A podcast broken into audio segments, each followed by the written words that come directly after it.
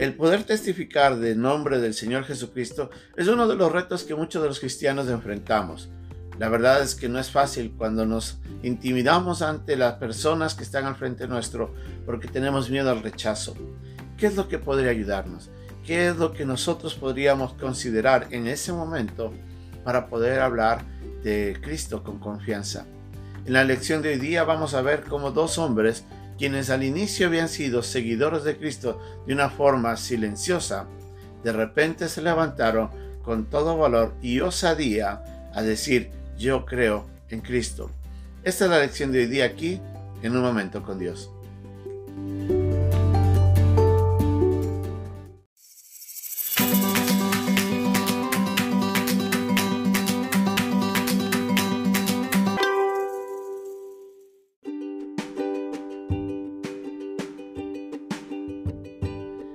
Pasaje de hoy día se encuentra en el capítulo 15, versículos 42 al 47 de Marcos.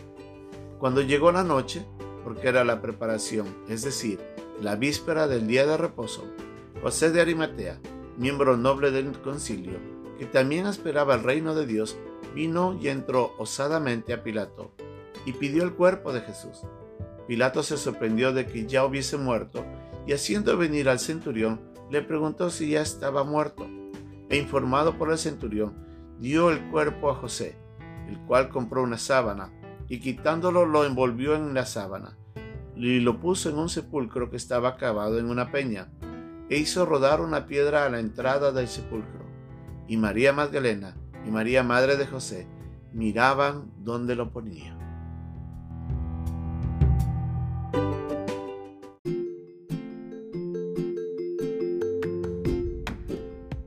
El Señor Jesucristo había sido crucificado, ya había muerto.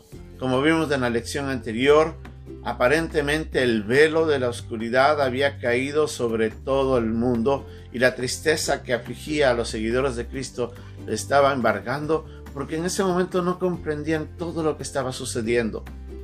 Pero ya estaba por llegar la noche en el que ellos tenían que comer el cordero de la Pascua.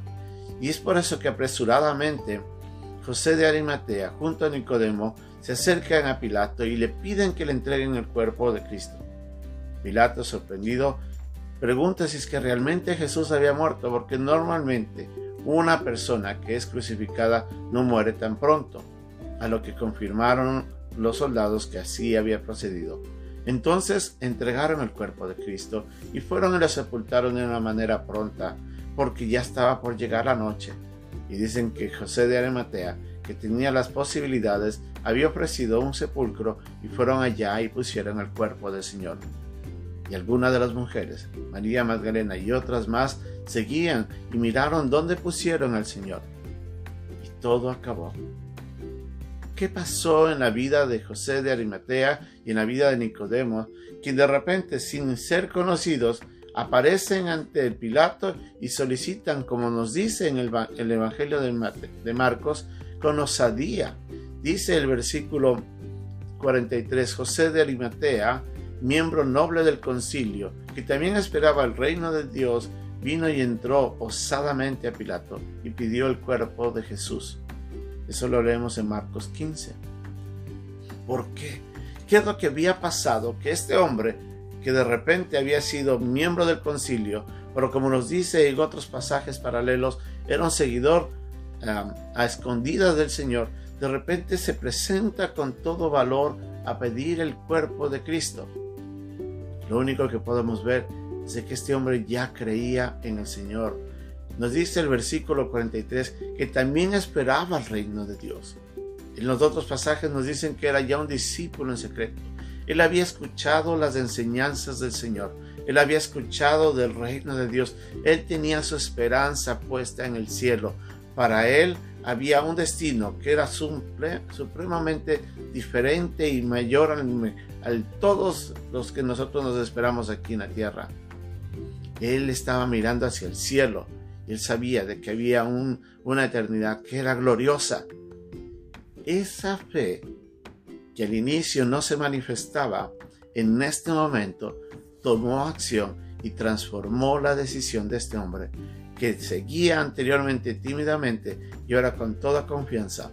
aún sabiendo de que él podía recibir reprensión por parte de sus amigos del concilio del Sanedrín, porque él había sido también parte de, ese, de esa noche, pero él no había consentido la muerte de Cristo.